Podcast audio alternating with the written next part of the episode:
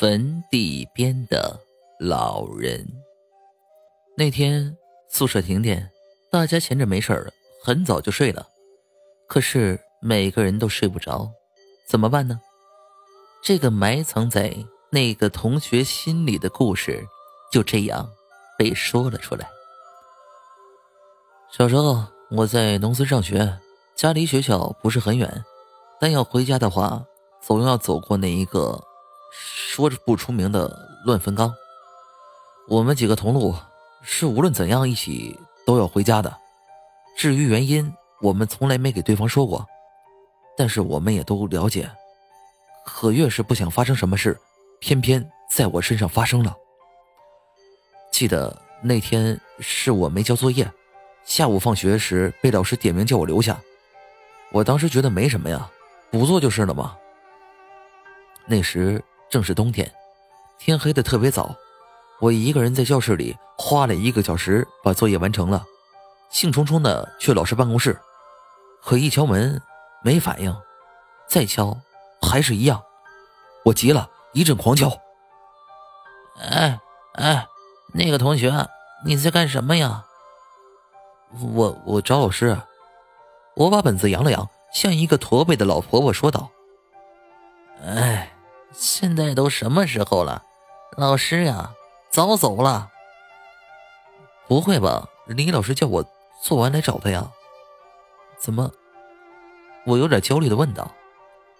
这就是你的不对了，老师也要回家的嘛，他还去接孩子呢。天色不早了，你也快回家吧啊！天黑了，路不好走，你可要当心点啊，路滑。那老婆婆很关心我似的说着。呃，没办法了，我明天找老师去。谢谢你啊，婆婆，我走了。嗯，小孩子，快走吧。说完这些，我望了望学校四周，已经快看不清远处的路了。我这时才慌忙着向着学校大门跑去。乡下的傍晚，湿气很重，我在小路上快速的走着，不敢四处张望。我看着被露水打湿的裤管，我感受到一阵寒气。夜慢慢的降临了，我完全看不清远处的路。之前看到那些黑漆漆的夜幕下摇动身躯的树，在发出让我头皮发麻的嗖嗖声音。我心里开始慌张了，因为那坟墓的路已经到了我的脚下。在这条路上，我从来没一个人走过。在这时，我想起了伙伴们的话：“ 哎，你小子栽了吧？把作业补好的话，我看你一个人怎么回家。”我记得我当时还跟他们较劲呢。原来是说的这个，我们都害怕坟场啊。想到这里，我开始后悔了，几乎转身就想回学校，可是。看那黑麻麻的天，我退却了。走过这坟场，再走几里地就到家了。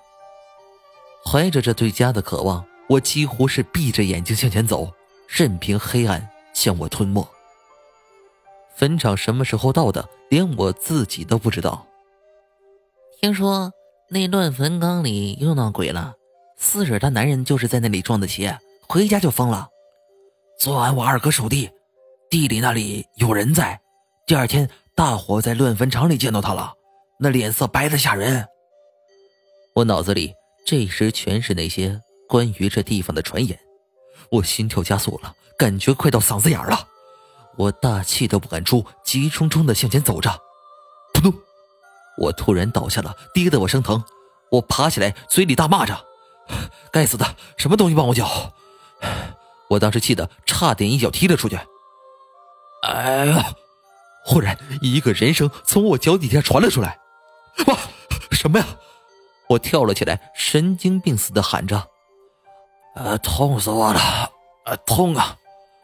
那声音还在，我听出来的，是个老头发出的。对，是个老头。我这时早已经跑到一棵大树下。唉，有人在好啊，我就什么都不怕了。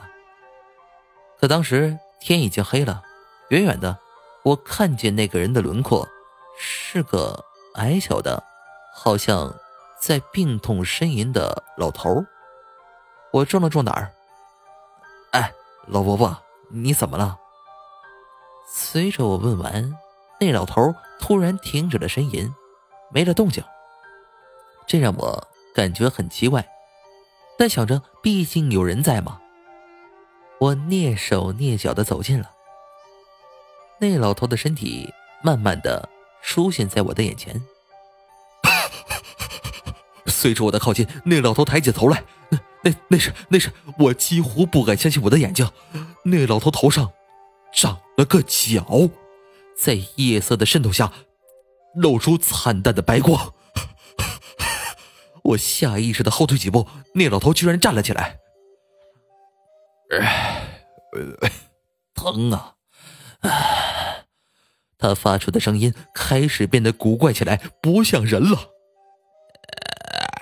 那老头向我走来，一步一步蹒跚的样子，他好像闭着眼睛，矮小的身体里透出阵阵的臭味奇怪的臭味吓得我差点倒下。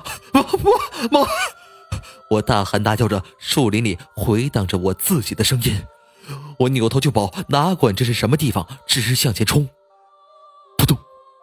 我听见什么重重的倒下。这时我发现，坟场已经在我身后了，那老头也不知了踪影。我大口的喘着粗气，两只发软的腿支撑不了我的身体，我倒下了。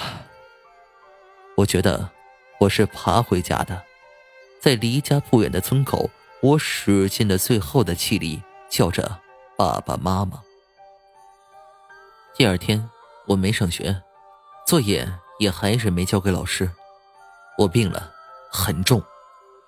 镇上的医生竟然不知道我得的什么病，叫爸妈带我到城里去医治。妈妈没办法，请来乡下的神婆替我去病。那神婆在我躺着的床前跳着不知是什么的舞蹈，我只觉得那时候多么让人琢磨不透，那么妖娆。一个月后，我的病好了，在家写着作业，妈妈跟同村的王婶在门外聊天。哎，你知道吗？你儿子学校里那个什么看门的孙婆婆呀，她老伴儿就是你儿出事那天死的。听说是在乱坟岗采药，天黑路滑，下坎摔死了。什么？难道是他？我耳边仿佛又响起了“啊啊，疼死了！”，那是我心中的梦魇，挥之不去了。在我这位同学说完这个故事的同时，寝室里哪里还有人睡得着啊？他自己的梦魇要带给周围的人吗？周围的人，周围的人呢？